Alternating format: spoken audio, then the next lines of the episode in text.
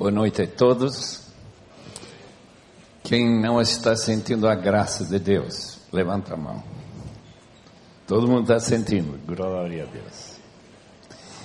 Hoje vamos estudar Salmo 103. Eu tive muita dificuldade em saber qual o salmo que eu devia escolher. Minha mãe tinha o favorito salmo, era 34.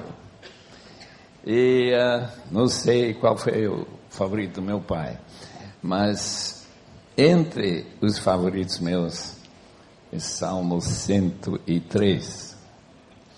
Gostaria que nós lêssemos o primeiro parágrafo do Salmo e que nosso espírito seja movido a cumprir o que este salmo recomenda.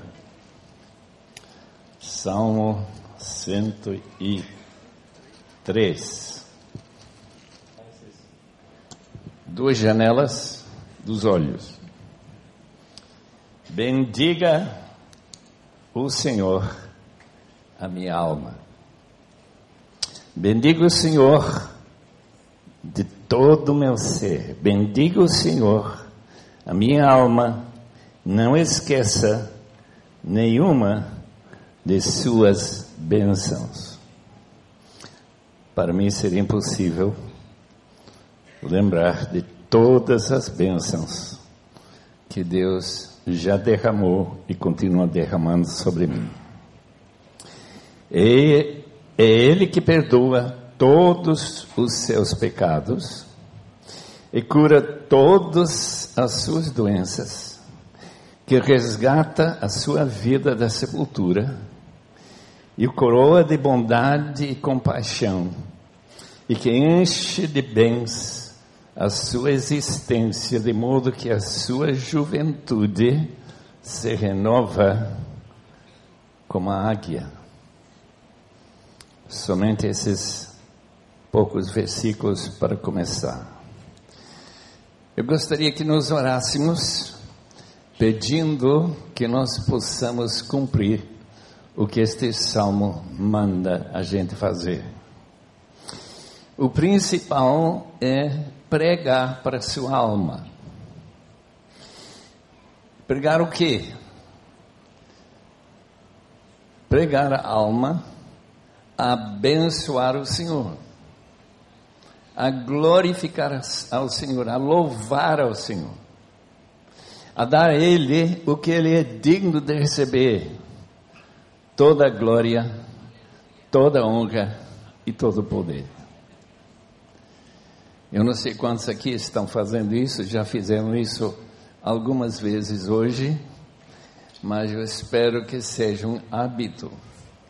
Hábito meu e hábito seu também. Vamos orar.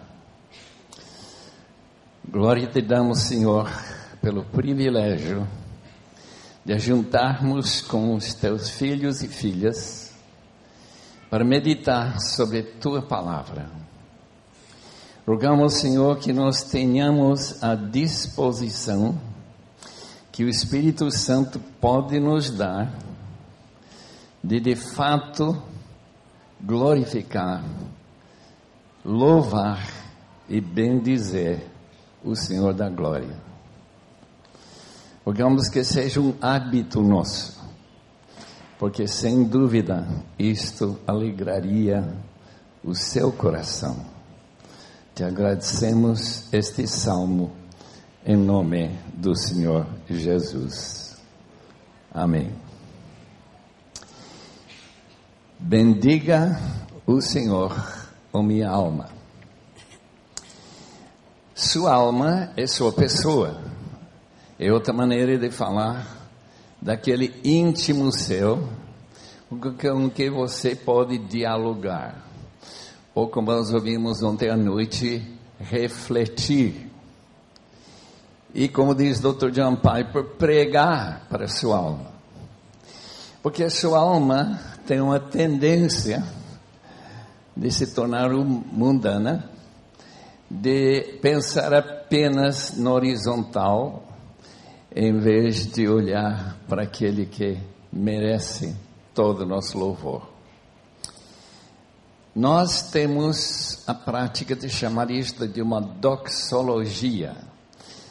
E uh, nós encontramos no Novo Testamento também esta ideia de que nós devemos bendizer o Senhor. O Pai de nosso Senhor Jesus Cristo, por exemplo, em Efésios 1:3 e 1 de Pedro também 1:3. Bendiga o Senhor, ó minha alma. A grandeza do Senhor, as qualidades que estaremos vendo aqui nesse salmo do Senhor, sua pessoa, que é tão importante, tão grandioso, fonte de tudo que existe.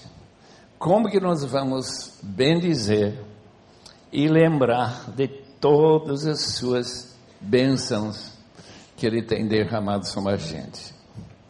A teologia da prosperidade é buscar mais bênçãos.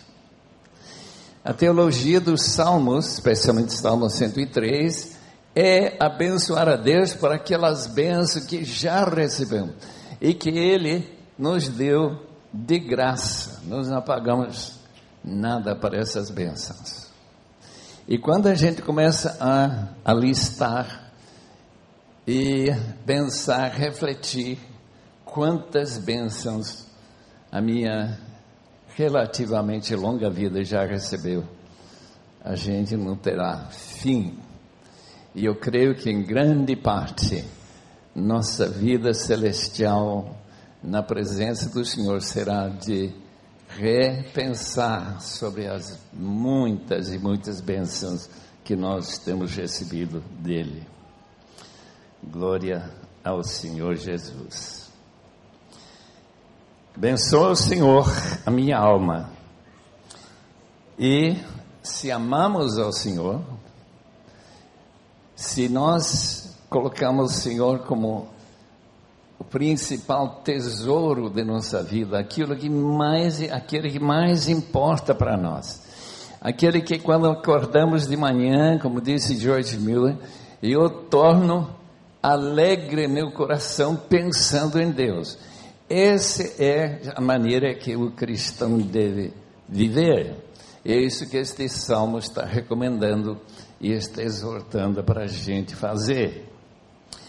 As bênçãos, número dois, Ele que perdoa todos os nossos pecados.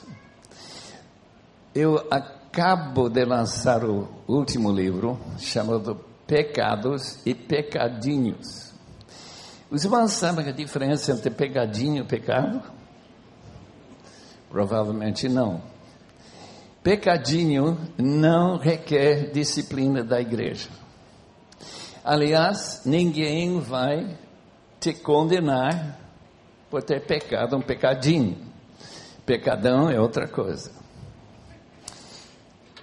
Pecadinho quer dizer um pecado de um pensamento que passa pela sua cabeça e não reside lá. E está lá por falta de fé. Dr. Daniel Fuller, um dos favoritos professores do Dr. John Piper, ele diz que esses pecadinhos surgem por falta de fé. Quando você bendize ao Senhor e reconhece que a gente está pecando pecadinhos, então você vai ter razão para examinar se sua fé é robusta, se está em pleno florescimento. Que Deus ajude todo mundo crer como nós podemos e devemos crer. Ele perdoa todos os nossos pecados, seja o pecadão ou pecadinhos. Ele cura todas as nossas doenças.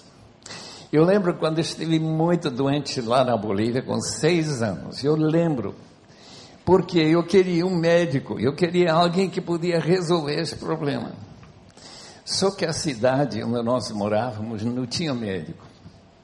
E com certeza não tinha remédio que podia ter afetado, tirado essa febre alta. Mas, sabe quem me curou? Foi Deus. O que diz o texto. Era só caso de tempo. E pela graça de Deus eu estou bem. Sobrevivi. Não morri com seis anos. Que resgata sua vida da sepultura. Eu não sei que proximidade da sepultura eu cheguei, mas em várias outras ocasiões, um acidente terrível que poderia ter me levado à sepultura imediatamente, ou em outros casos de doença. Deus está sempre cercando a gente para dizer: pode viver mais um dia, pode chegar mais uma vez no recreio, pode falar mais uma vez para a turma lá que a gente gosta, e que enche com bens a sua existência.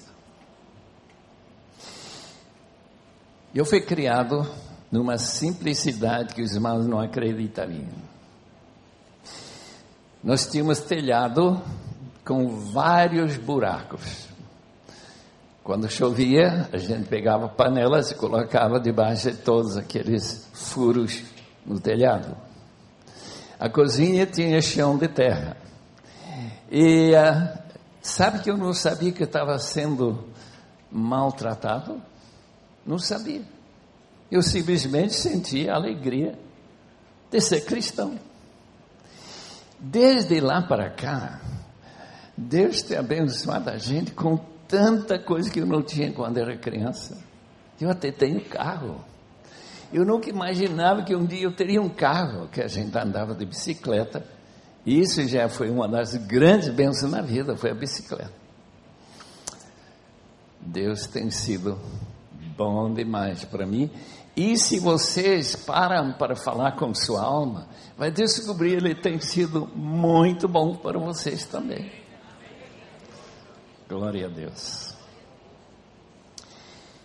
A parte que segue neste salmo trata de como é Deus. Eu achei conveniente ler para os irmãos um trabalho de Daniel Dutton, Daniel Dutton morava, eu não sei se ele ainda mora lá, em Chula Vista, Califórnia. Ele tinha oito anos que ele, ele explicou como é Deus. O salmista já tinha explicado, mas ele, talvez por exigência de uma professora evangélica, teve que explicar como que é Deus. Eu vou ler a explicação dele e os irmãos podem imaginar as falhas na teologia desse rapaz de oito anos. Começa assim: um dos principais trabalhos de Deus é fazer gente. Ele faz eles para repor aqueles que morrem. Porque tem que haver bastante gente para cuidar das coisas na terra. Essa é a razão que tem tanta gente em recreio. Ele não faz adultos, mas bebês apenas. Eu creio que a razão é que são menores e mais fáceis para fazer. E desse modo, ele não tem que usar seu tempo tão valioso ensinando-lhes a falar e a andar. Ele pode deixar tudo isso para mães e pais. O segundo mais importante trabalho de Deus é escutar orações.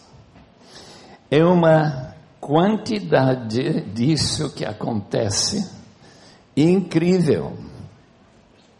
Desde que algumas pessoas, como pregadores e coisas, oram em tempos além de ir para a cama. Imagina, pastor ora quando não tem que ir para a cama. Deus não tem tempo para escutar a rádio, a TV, por causa disso. Ele escuta tudo e deve haver uma terrível quantidade de barulho nos seus ouvidos, a não ser que ele tenha pensado um jeito de desligar. esse barulho todo. Deus vê tudo, escuta tudo está em todo lugar, que o torna bastante ocupado. É por isso que você não deve gastar seu tempo passando por cima dos seus pais, pedindo que ele faça alguma coisa que eles disseram que você não poderia ter ou fazer. Deus tem um filho, ele é Jesus. Antigamente ele fazia todo o serviço difícil, tal como andar na água, imagina, e uh, realizar milagres, tentando ensinar o povo que não queria aprender sobre Deus. E finalmente ele se cansou da sua pregação e o crucificaram. Mas ele era bom, ele era bondoso como seu pai e ele disse para o seu pai que eles não sabiam o que estavam fazendo e por isso deveriam perdoá-los. E Deus disse: Ok. O seu pai apreciou tudo que ele tinha feito, todo o seu trabalho duro sobre a terra, e disse para ele que não precisava voltar mais e trabalhar na terra, podia ficar no céu, e ficou. E assim ele ajuda seu pai, escutando orações e cuidando das coisas importantes que tomaria o tempo de seu pai e que ele podia cuidar. Um tipo de secretário, só que mais importante. Você poderá a qualquer hora que quiser e por ter certeza que tem um deles Pai o Filho, que está expostas para ouvir sua oração. Você deve ir para a igreja no domingo, porque isso torna Deus feliz. E se alguém que você deveria fazer feliz é Deus. Não pare de ir para a igreja para fazer uma coisa que você acha mais divertido, tal como ir para a praia. Isso é errado. E além do mais, o sol nem aparece até meio-dia. Se você não crê em Deus, além de ser um ateu, você vai ficar muito solitário, porque seus pais não podem acompanhá-lo em todos os lugares, por exemplo, no acampamento, mas Deus pode. Ele é tão bom saber que tem alguém próximo quando você está com medo da escuridão, e quando você não sabe nadar, e você é, é, fica empurrado para a água fundo. Mas você não deve pensar apenas o que Deus pode fazer para você. Eu penso que Deus me colocou aqui por levar a qualquer hora que Ele quiser. É por isso que eu creio em Deus.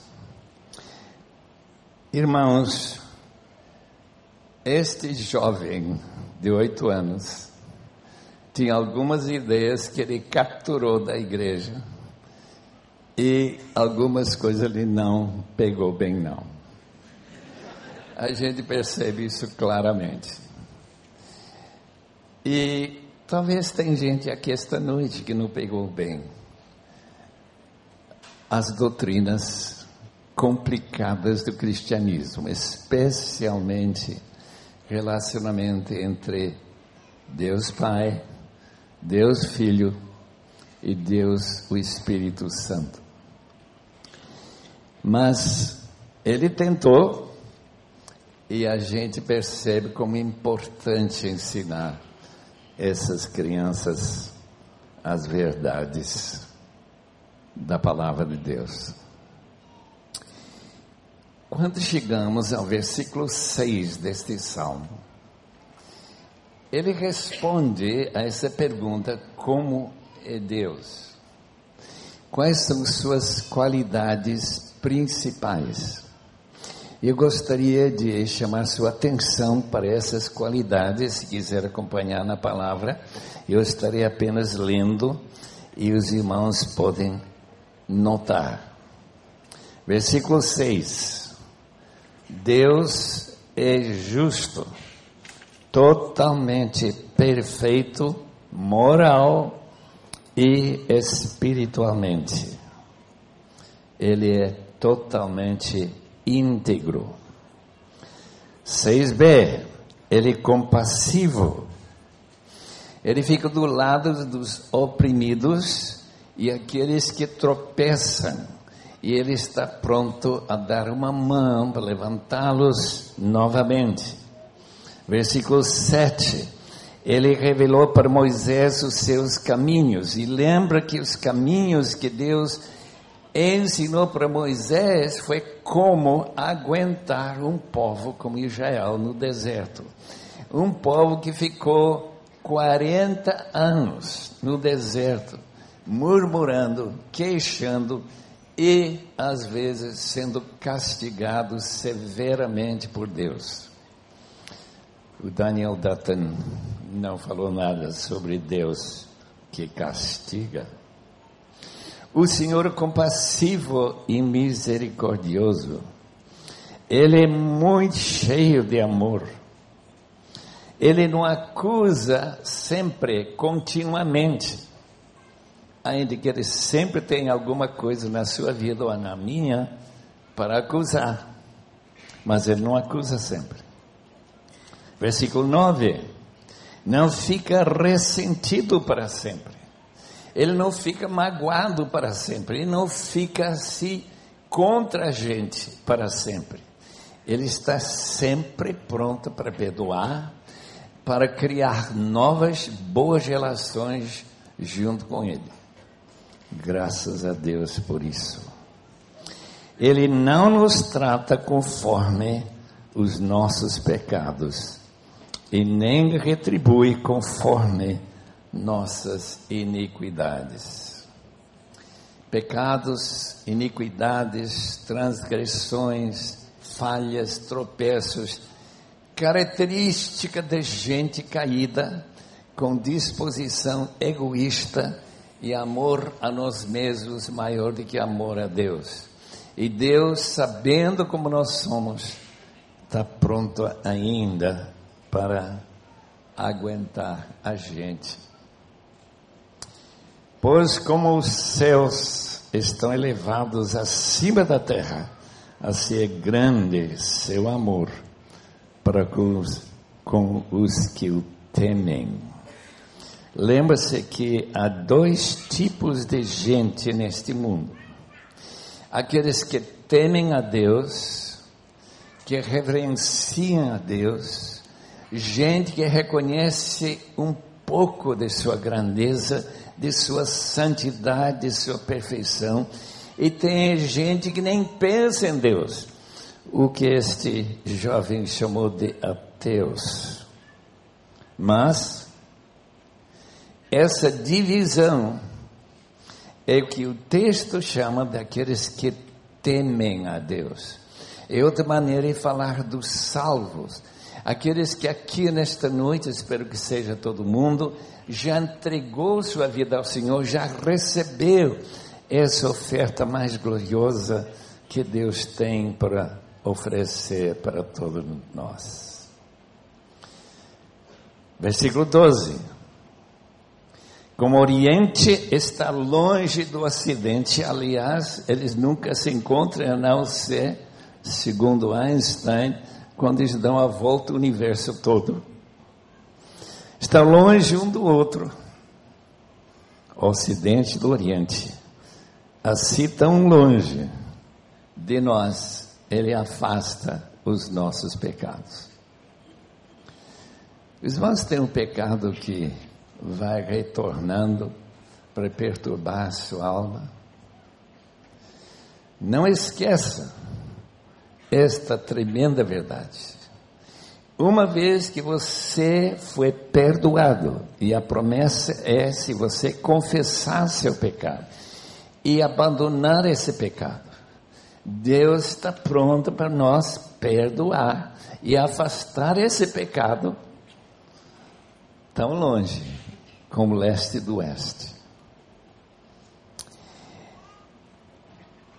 Como um pai que tem compaixão dos seus filhos, O Senhor tem compaixão daqueles que o temem. É uma comparação fabulosa se você tem filhos. Você tem um, um prazer e uma compaixão, um cuidado com seu filho. Incrível. E Deus tem isso comigo e com você.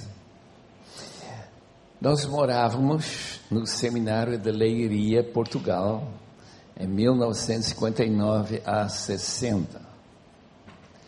Um belo tarde, nosso primeiro filho, Timóteo, pulou a cerca em que ele estava sendo cuidado e foi andando. Ele já sabia andar, mais de, de um ano, em direção a um portão aberto e o ônibus descendo atrás de um muro que ele não podia ver, ele não teria nem ideia do perigo.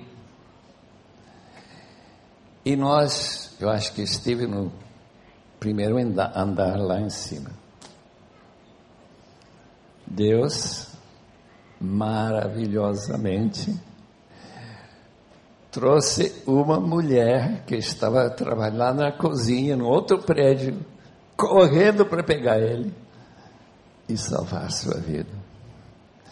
Eu me lembro, cada vez que eu penso naquela experiência, tão próximo dele ser esmagado por esse ônibus, porque ele estava indo diretamente para essa abertura na parede e o motorista não podia ver. E Deus mostrou essa compaixão para conosco, exatamente que eu senti e Patrícia sentiu para seu filho. Pois ele sabe que somos ainda, ainda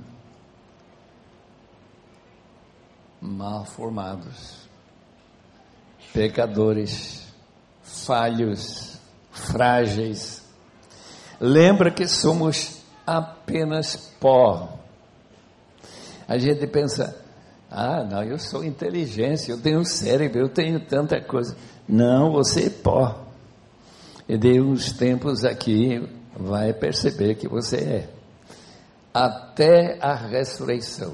Ai, que vai ser o grande dia em que você vai chegar à perfeição que nós esperamos. Somos como a relva que floresce como flor do campo e que se via quando sopra e o vento seco do deserto faz desaparecer e não encontramos lugar mais. Não sei se os irmãos têm a prática de entrar no cemitério e refletir um fato tão interessante. Cemitérios, especialmente na América, têm grandes pedras com nomes gravados, de maneira que a gente possa saber que uma famosa família está enterrado por lá embaixo. Sabe uma coisa? Eu posso percorrer o cemitério todo e não reconhecer nenhuma pessoa lá que está enterrado, o nome, sua fama, o que ele fez, o que foi a importância de sua vida? Zero. Absolutamente zero. É isso que o texto está dizendo. Quem sou eu? Nada a não ser o que Deus me fará na ressurreição da glória. Mas o amor do Senhor, seu amor eterno, está como com os que o temem, e sua justiça com os filhos dos seus filhos, com os que guardam a sua aliança, esse compromisso que temos ouvido aqui, e lembram de obedecer os seus preceitos. A divisão que separa toda a humanidade de Recreio, do Rio de Janeiro, São Paulo, todas as cidades e o mundo inteiro. É a diferença entre o tio do meu companheiro de quarto na faculdade de Wheaton College, o tio e os soldados comunistas que cercaram sua casa, tomaram ele e sua esposa Betty presos e deram para eles a oportunidade de escolher se eles queriam voltar para a América, eram missionários da China, quando os comunistas estavam conquistando aos poucos aquele grande país. 1934. E uh, eles, se quisessem voltar para sua terra, sua família, eles teriam que negar o Senhor Jesus publicamente, declarar que nós não conhecemos Ele como Pedro deu quando ele negou a Jesus, como ele fez. Eles decidiram não aceitar essa proposta. Eles tiraram as roupas externas deles forçaram eles a marchar para uma outra cidade, onde amarraram John Stan e deceparam a cabeça dele. Ele caiu, a Beth caiu em cima dele e cortaram a cabeça dela também.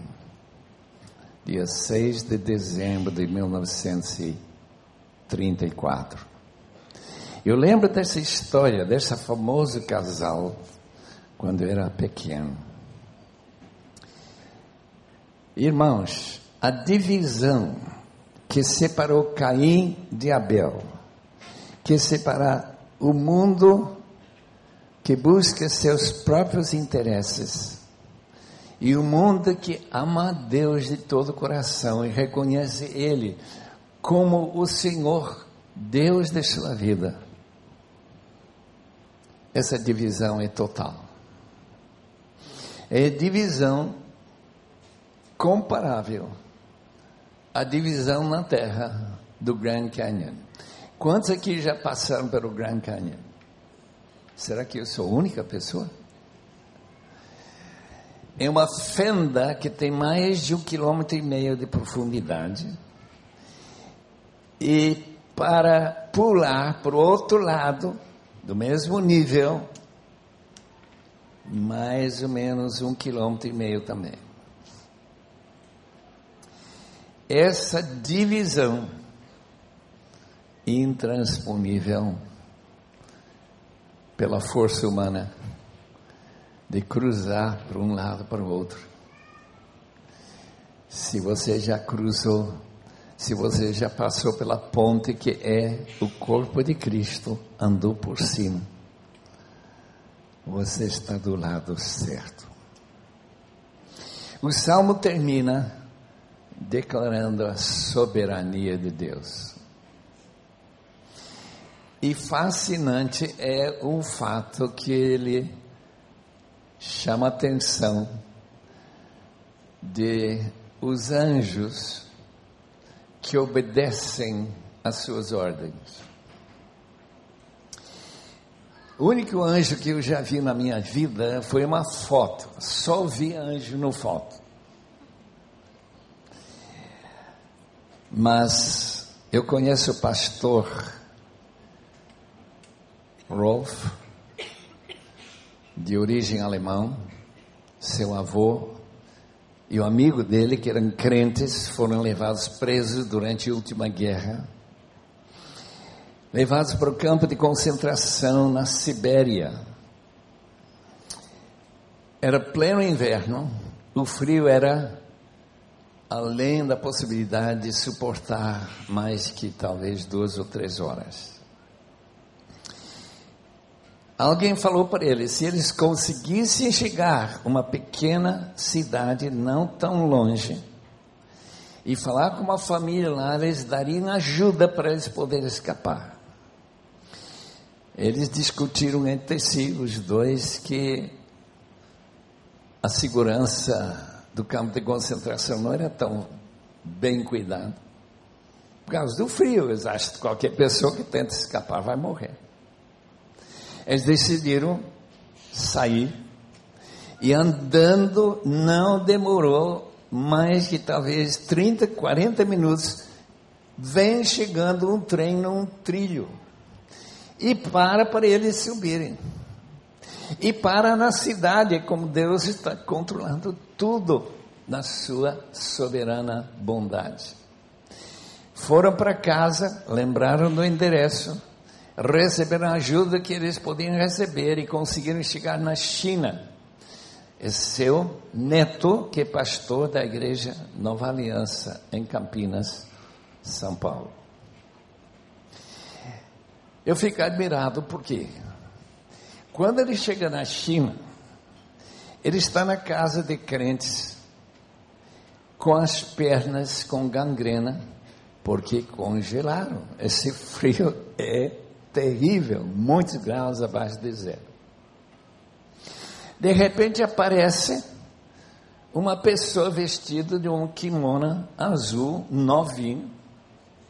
Diz: Tem alguém doente aqui? Diz bem, essa criança está com resfriado? Não, doente mesmo.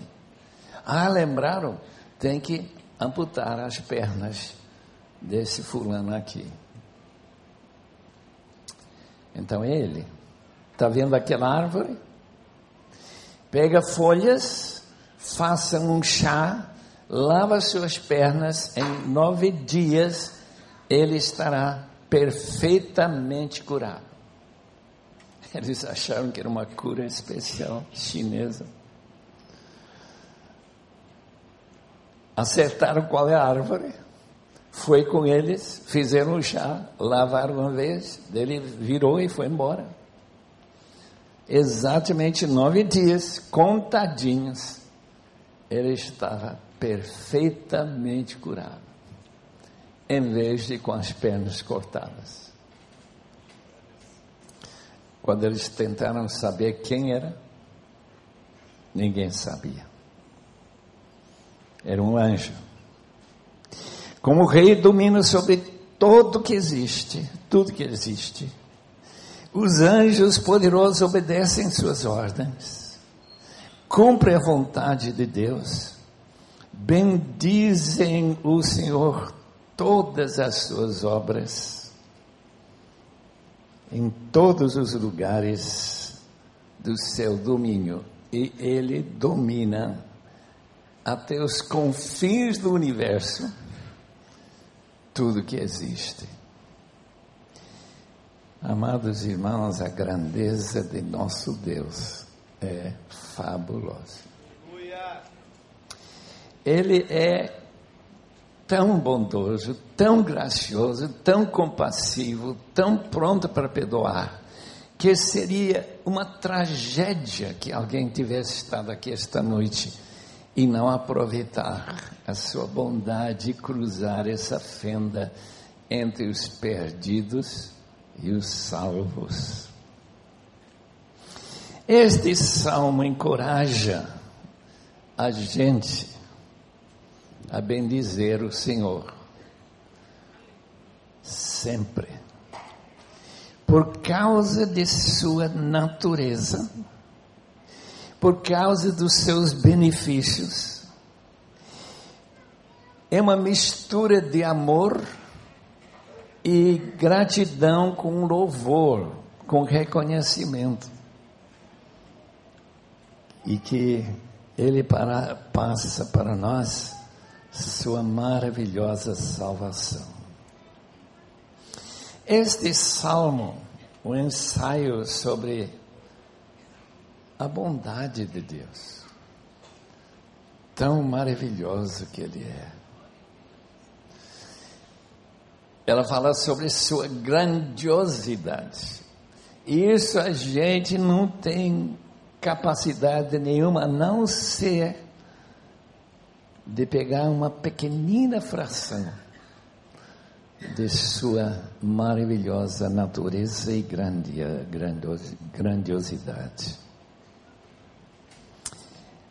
Um dia, todos nós compareceremos diante dele.